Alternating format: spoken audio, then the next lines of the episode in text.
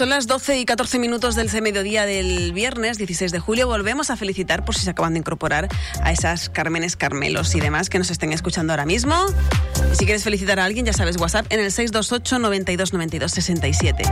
Y ya esta música así un poquito más electrónica nos lleva hasta nuestro rey de redes, que es el nuestro particular, que es Francho Morales. Muy buenos días. Muy buenos días, Pilar. Porque yo creo que así en la emisora, porque Tony Freitas es más tecnológico propiamente y tú eres más de en el buen sentido el cotilleo. Sí, yo soy, bueno, a ver. De lo que se, me refiero de lo que se mueve, de lo que se mueve en las redes en el buen sentido. No me refiero al cotilleo social puro y duro que nada más no te pegaría nada, la verdad. en absoluto. De hecho, no me van para nada. Él es el que nos revisa un poco qué se cuece en las diferentes redes, en Twitter, en Facebook, en Instagram. Y luego nos, también nos abre otros mundos que desconocíamos por completo, esas plataformas tipo Twitch y demás, que yo, eso que era, y él me lo explica, ¿sabes? para eso tenemos aquí a Francho Morales. Eh, Juventud Divino Tesoro, porque yo era experta en, en cromo y tú eres experto en, eh, eh, en, redes sociales. Son muchos años, he crecido con ellas y a fin de cuentas, pues bueno, también me gustan mucho. Bueno, nos centramos. Eh, ¿Por dónde vamos a ir hoy? Venga. pues hoy tenemos dos secciones muy amplias, como bien decíamos el viernes pasado. Hoy toca Twitter. Venga. ¿vale? Vamos a repasar los trends, los trending topics de lo que más se ha hablado esta última semana en esta red social, en Twitter, la red social del pajarito azul. Y después tendremos un bloque algo más extenso, que es de lo que donde nos vamos a centrar, que es la psicología en las redes sociales y centrándonos pues en Twitter, cuyo titular ya les dejo que va a ser pues Twitter el vertedero social de moda. Pero casi nada, que de hecho fíjate que nos venía casi un poco al pelo lo que comentábamos con Pía Peña Garicano hace un segundito de vemos mucha información en las redes, obviamente. No nos cuesta nada de cuando vemos una noticia que nos llama un poquito la atención, pues entras en internet y bicheas un poco. Para verificar Oye, todos coinciden. Qué casualidad, porque mm. ya hemos visto muchas veces a muchos actores y cantantes que los han matado 8 millones de veces y están vivos. Entonces, solo nos tenemos que ir y mirar un poquito en internet. Oye, ¿están todos hablando de lo mismo? Va, vale. Mm, ha dicho esto de no sé qué ley, si solo tienes que ir a dos sitios para comprobar que es verdad. Entonces no te fíes de todo lo que veas en redes. Dicho eh, esto. Eh, eh, me gusta esa frase, me gusta mucho esa frase. Vamos a ir con los tres de la semana, vamos a darle cañita porque no nos podemos de. Sí, no, la, semana pasada nos vinimos arriba. yo soy el encargado de, subir los podcasts a, radioinsular.es, que por cierto, los de Pie de Peñagricano de esta mañana los vais a tener en apenas unos minutos. y, la semana pasada Nos vinimos arriba, nos vinimos arriba, pero era la primera. Era la primera. Vamos con esos trends de la semana. Vamos allá. Esta semana se ha hablado muchísimo de un tema que yo creo que internacionalmente eh, todos nos hemos hecho, se nos ha encogido un poquito el corazón porque la situación de Cuba es la que es. Cuba, que, está pasando ahora mismo por una situación muy complicada, un gobierno que, que, bueno, que dista mucho de ser algo eh, que va por y para el pueblo, sino que más bien va por y para los intereses de X y Y. Es una república socialista marxista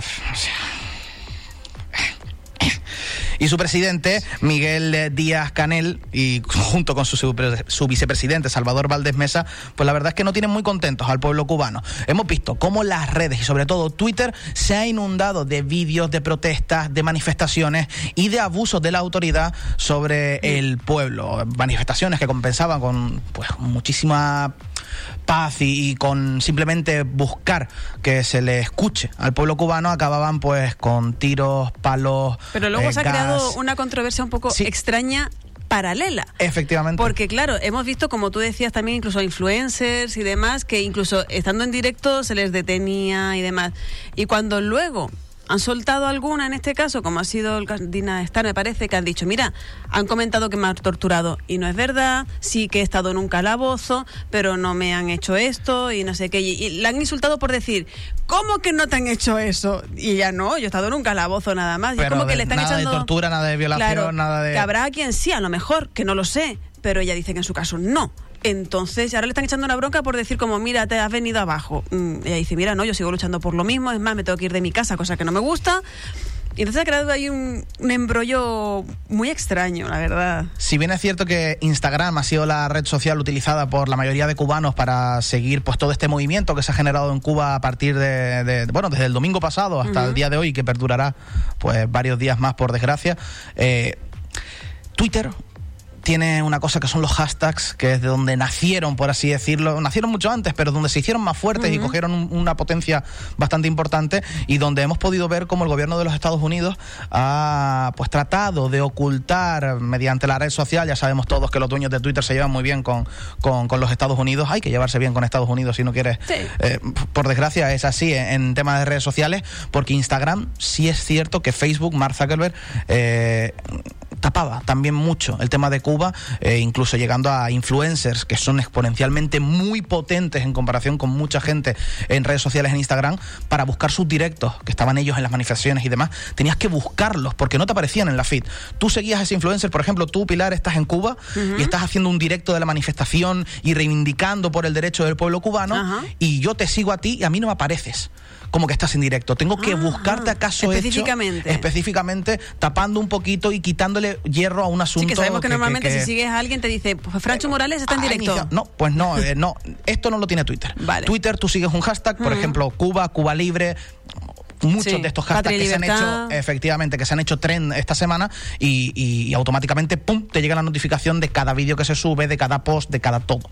Y bueno, ha sido un tema que ha generado, como tú bien dices, muchísima controversia por esas dos líneas paralelas que ha seguido, mm. la de la verdad y la de la no verdad, entre comillas, porque se intentaba masificar o magnificar, mejor es la palabra mejor escogida, eh, mm, cosas que no pasaban, como era el caso que acabas de exponer tú. Bueno, Cuba Pero que luego hay cosas que sí y que no tienen discusión y las vemos y, no somos tontos.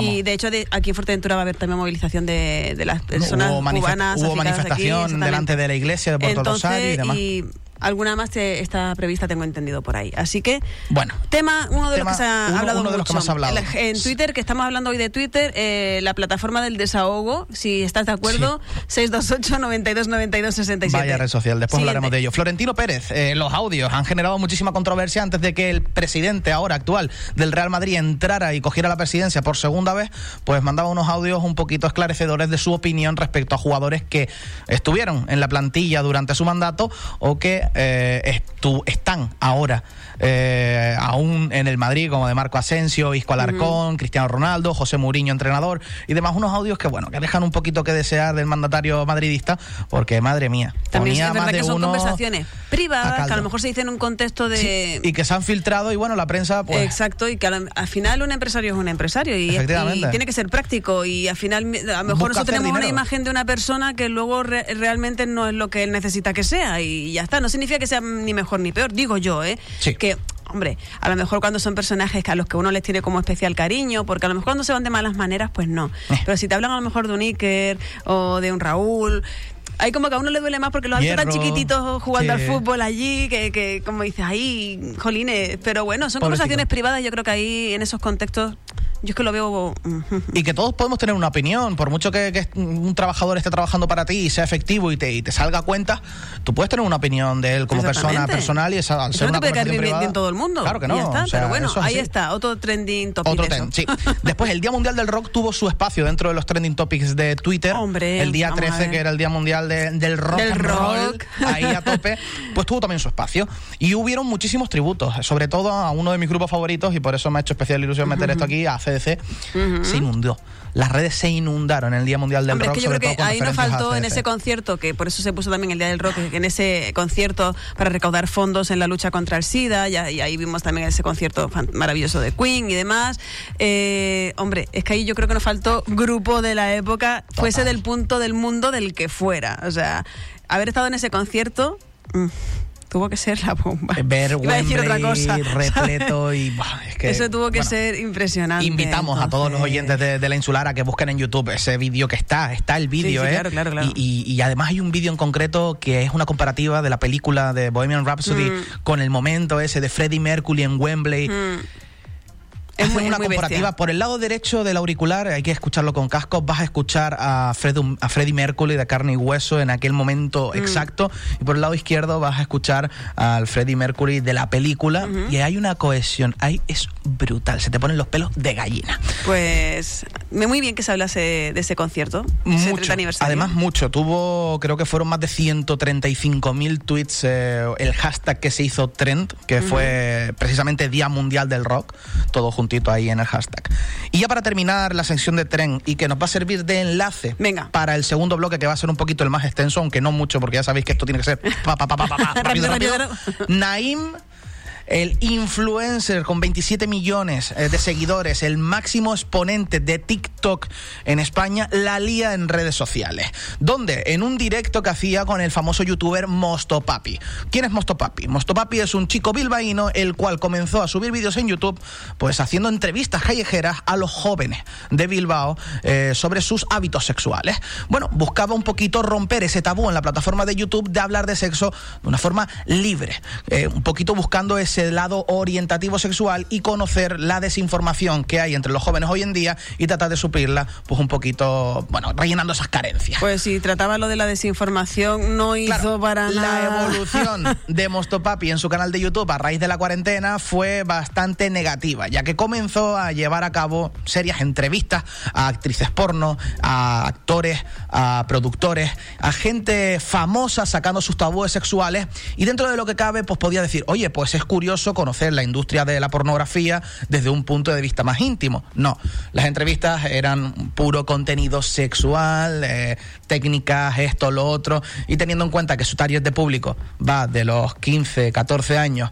a los 25, eh, hay muchos pibes que están viendo eso, que a lo mejor nunca han tenido una experiencia sexual y que se van, llevar, se van a llevar una información que no es realmente la que se tienen que llevar con esas edades. Mucha, mucha, mucha, muchísima controversia generó el canal en su momento, pues ahora se ha liado. Porque Naim, en una de las entrevistas que, le ha hecho Mostopapi... Naim es el TikToker, pues, recordamos. El TikToker.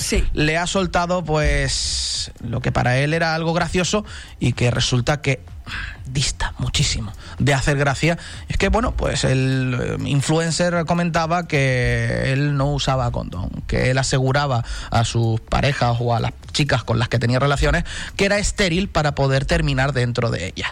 Esto eh, ah, es una mentira, como una casa, obviamente, y está considerado como un delito sexual, el cual admitió, pues como quien dice ayer me comí unas pipas. Sí, porque además los dos echaron unas risas, cosa que me pareció ya la falta de respeto del todo, porque si a lo mejor ves al youtuber, en este caso, ¿cómo se llamaba? El, el Mostopapi. El Mostopapi.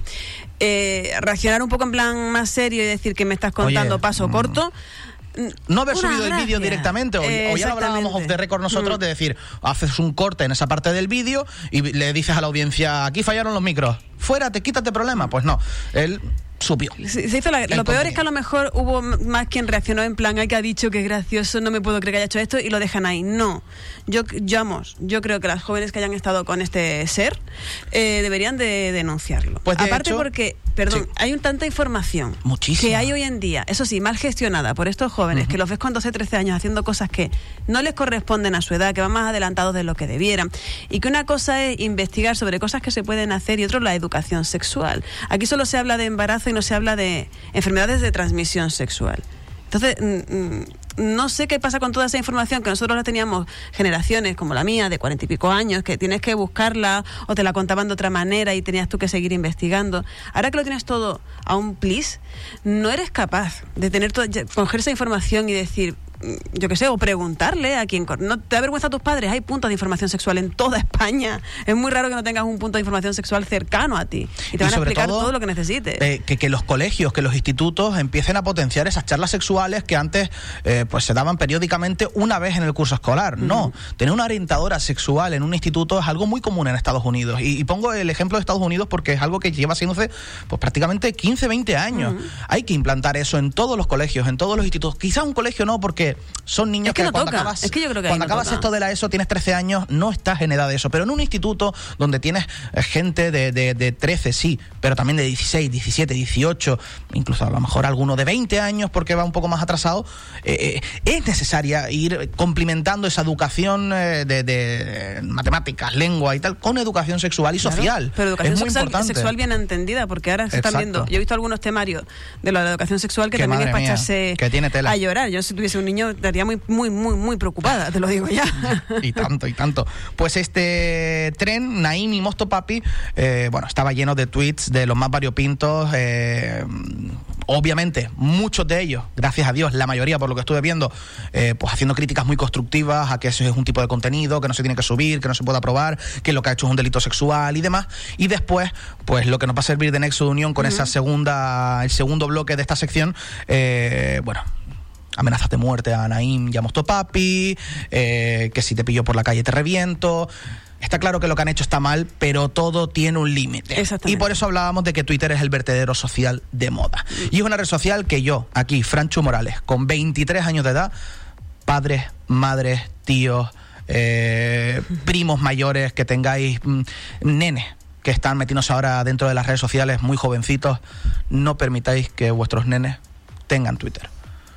Twitter es una red social que hasta para un chaval de 23 años a veces es complicada. Hmm. Es una red social que, se, que ha pasado de ser eh, un punto de información donde tú pasa algo en Tokio y vives en España y te enteras insofacto hmm. a una red social donde hay gente que se ha llegado a suicidar por recibir bullying a través de esta red social porque no hay un, no hay un filtro.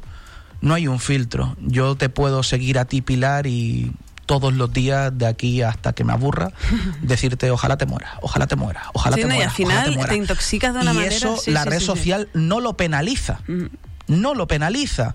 Igual que yo puedo coger o, cualquiera puede venirme a mí y decirme, gordo, gordo, todos los días, gordo, gordo, estás gordo, es que como te da vergüenza salir a la calle porque está gordo, porque está gordo, gordo, gordo es una red social donde el bullying está a la orden del día. Pero luego se da mucho, algo que también vemos mucho en televisión, ¿eh? y es, yo te voy a criticar a ti hasta que me canse, pero como tú menciones algo mío, ahí te va a caer una denuncia ya para empezar. Entonces, mm, a ver las diferentes varitas de medir, cuidadito también con eso, porque se habla muy fácil, pero cuando te toca recibir, mm, ojito. Y lo peor es que es una red social que tiene muchísima potencia, porque grandes estrellas que, han defendido al colectivo LGTBI, por ejemplo, o que han defendido férreamente lo que está pasando en Cuba y demás, han sido canceladas, porque la presión social que puede ejercer esta red social produce cancelaciones que hacen que eh, famosos, gente de, bien, gente como puede, puede ser un mm. ejemplo que no ha pasado, Raúl González Blanco, por ponerte un ejemplo de, persona blanca en el sentido de que un buen hombre, una buena persona, un buen ciudadano, eh, llegar a estar cancelado socialmente eh, porque ha defendido a lo mejor el colectivo LGTBI. Hay pequeñas comunidades, es una red social que se, se fundamenta en pequeñas comunidades que en sí mismo tienen millones de personas y que pueden hacerte sufrir un auténtico infierno mental si se lo proponen. También por eso vemos esa, eh, esa capacidad que tiene que tener uno de saber lo que hace, dónde lo hace y si te quieres dedicar a esto o no. Y luego también ser muy conscientes de la repercusión que puede tener cualquier cosa que nosotros hagamos. Es decir, si tú haces un comentario y lo pones no a nadie, sino a lo mejor tú en tu perfil, un comentario que te apetezca, sabe que te estás exponiendo a que te venga esos tipos de comentarios que habrá quien a cual te guste y cuál no. Yo soy de la opinión de dejar que comenten lo que quieran, siempre que lo hagan con respeto, aunque no estén de acuerdo conmigo. Y a lo que no, puerta. También es cierto. Yo uso Twitter y, hay una herramienta que te permite Twitter que es bloquear cierto mm. tipo de contenido, cierto tipo de palabras claves y demás. Yo lo tengo lleno. Mi feed de Twitter es una feed limpia. Mi feed de Twitter es sobre temas de eSport, que hoy no había mm. dicho la palabra en antena. Tony Freitas ahora mismo se está revolviendo en el coche. Eh, tengo la feed, mi feed es eSport, radio, porque a raíz de mi entrada en la radio sí es verdad que he empezado a seguir muchísimo el mundillo de la radio. y, después todo tema de actualidad, BBC, eh, televisiones y periódicos y demás, para estar informado. Y tengo una lista de palabras clave que están bloqueadas y todo el contenido que tenga relación o que tenga citada esa palabra no me va a aparecer en la feed. Es una manera de limpiar nuestro tablón de Twitter y poder ver simplemente lo que nos interesa y de una forma correcta y, guiarlo todo por el Eso camino nos lleva a eh, aprender a usar bien las redes. Te quiero decir, pero ya no aprender a usarlas, sino desde el momento en que decidimos, mira, pues yo me voy a hacer un perfil de Facebook que hay todavía, yo conozco personas que no lo tienen, créanselo, pero existen, existen esas personas, sí, esas raras avis, pero están ahí y chapó. Y conozco a más de una que conste, pero decides, voy a hacerme un perfil de Facebook, por poner un ejemplo. Infórmate primero. Sobre todo para el tema de la configuración privacidades, qué quieres hacer con ella, si es personal, si es de empresa, si quiero mm, que sea público, si sí, si no. Si... Infórmate bien cómo se hace eso. Hay cursos de eso a punta pala por profesionales que puedes encontrar tanto online como es raro que un ayuntamiento no tenga en algún momento un curso de esas características. Sí. Además Entonces, hay que, Internet está lleno y plagado de cursos para autogestionar las redes sociales, Por eso, entonces, los cuales están muy, muy sobre todo ¿eh? configuración. Configuración, que sepamos para lo que lo queremos y cómo se configuran esas cuentas para que no nos invadan cosas raras, ni veamos cosas extrañas y demás. Y luego un punto que nos queda ahí pendiente, que es el, lo- la repercusión que tiene lo que hacemos. Porque luego después de lo del Naim este, luego salieron así como, ay, que me- a veces, a veces se me olvida mm, hasta dónde llego. Vamos a ver, llevas con, tienes 27 millones de seguidores y no sabes que tú cuando dices hola, tiene una repercusión. Sí, lo sabes, porque ya tienes edad para eso. Ya un niño incluso hasta con 16 años sabe lo que está bien y lo que está mal. Y con 27 millones de seguidores que no los tiene hace un día, los tiene hace más, tristemente en este caso, sí sabes la repercusión que tiene todo lo que dice. Eres lo sabes. consciente de ello, entre otras cosas, porque Entonces no me vendas de esa claro, no me vendas la moto, no te creo nada. Yo insisto en que las chicas que hayan estado con él es que yo lo denuncio por engaño. Punto número uno. También te digo, cuidado, no hace falta tener 27 millones de seguidores. Esto va para Mm. todos aquellos que tengan una red social. Ejemplo, los aquí presentes ahora mismo Sí. hablándote a través de los micrófonos. Pilar, maquilladora excelente, un espectáculo. Ole, Anda sí, ya. sí. Pelota. Tú el día de mañana a tus seguidores fieles, y no tienes 27 millones, tienes los tuyos, los que tienes. Los que necesito. Y tú el día de mañana pones verde un producto y eso va a condicionar a todos Por tus supuesto. seguidores a no comprar ese producto. Siempre. No serán 27 millones, pero sí va a ser mucha gente. Yo un tanto de lo mismo. Yo el día de mañana digo, este equipo de eSport, lo he dicho dos veces ya. Anda, no. O este tal, o este lado, o lo que sea, porque mi perfil también es más social. eh, no me gusta y yo ya estoy condicionando a gente de que a lo mejor van al supermercado y dicen, pues este a Francho no le gustó, este no me lo compro. Estoy condicionando. Hay que Mínimo le llevar- haces pensárselo un poco. Eh, Exactamente, entonces hay que tener muchísimo cuidado con lo que se dice en las redes sociales porque aunque no seas un influencer de éxito, puedes influenciar o condicionar el pensamiento de alguien. Es muy importante tener esto en cuenta. Ya ¿Qué? está. ¿Ya hoy, estamos? Hoy, hoy está, hoy es, es bien, ¿no? Sí, sí, sí, bueno, ahí vamos con 20, pero bien. Bueno, es que Estamos ahí, ¿qué pasa? Que está, estaba, Estamos lo, estaba lo del niñillo este Lo del ahí, niño este que- que madre mía. Que verdad da mucho de sí. la pero- semana que viene toca TikTok. Toca Y vamos a intentar Tendremos una cuenta de Radio Insular. Tener una cuenta de Radio Insular para el viernes que viene y Hacer que cuando algo, se haga claro. esta sección grabar nuestro primer TikTok. Venga. ¿Vale? Tenemos- llevo una semana, más, yo una semana, no, llevo como dos semanas que no sé lo que hay en TikTok, porque no me ha dado la vida para más. Para verlo. He publicado alguna cosilla en Instagram, pero no en TikTok la verdad es que no sé que estas dos semanas que ha ocurrido. Bueno, yo, me- yo, me- yo sí he estado metiéndome ahí en TikTok porque le llevo dando vueltas a esto desde el viernes pasado. Ah, vale. Entonces, Hay que ver algún viral. y miramos alguna cosita. sí, porque el, nuestro objetivo en la vida últimamente que eh, nuestro técnico oficial y jefe, Tony Freita, abra una cuenta de TikTok Por para favor, radio, Tony. porque claro. Una vez que ya Ángela Mosquera con José Francisco Montes de Oca han llegado a un nivel de éxito tan brutal, porque Ah. Ángela Mosquera tiene, los hace y luego los va publicando por ahí, pero no de la radio oficialmente. Claro. Y ya lo de Ángela Mosquera y Montes de Oca, eso sí, eso sí que es éxito y viral. es éxito brutal. Entonces, eso se lo está perdiendo mucha gente que no debería de perderse. Lo hemos dicho, hay que tenerla. Hay que tenerla. Llevamos ya dos semanas peleándola, Tony. Vamos a ver ver. si esta es la última. Me voy. Gracias. A Buen ti. fin de semana. Buen fin a todos. Chao.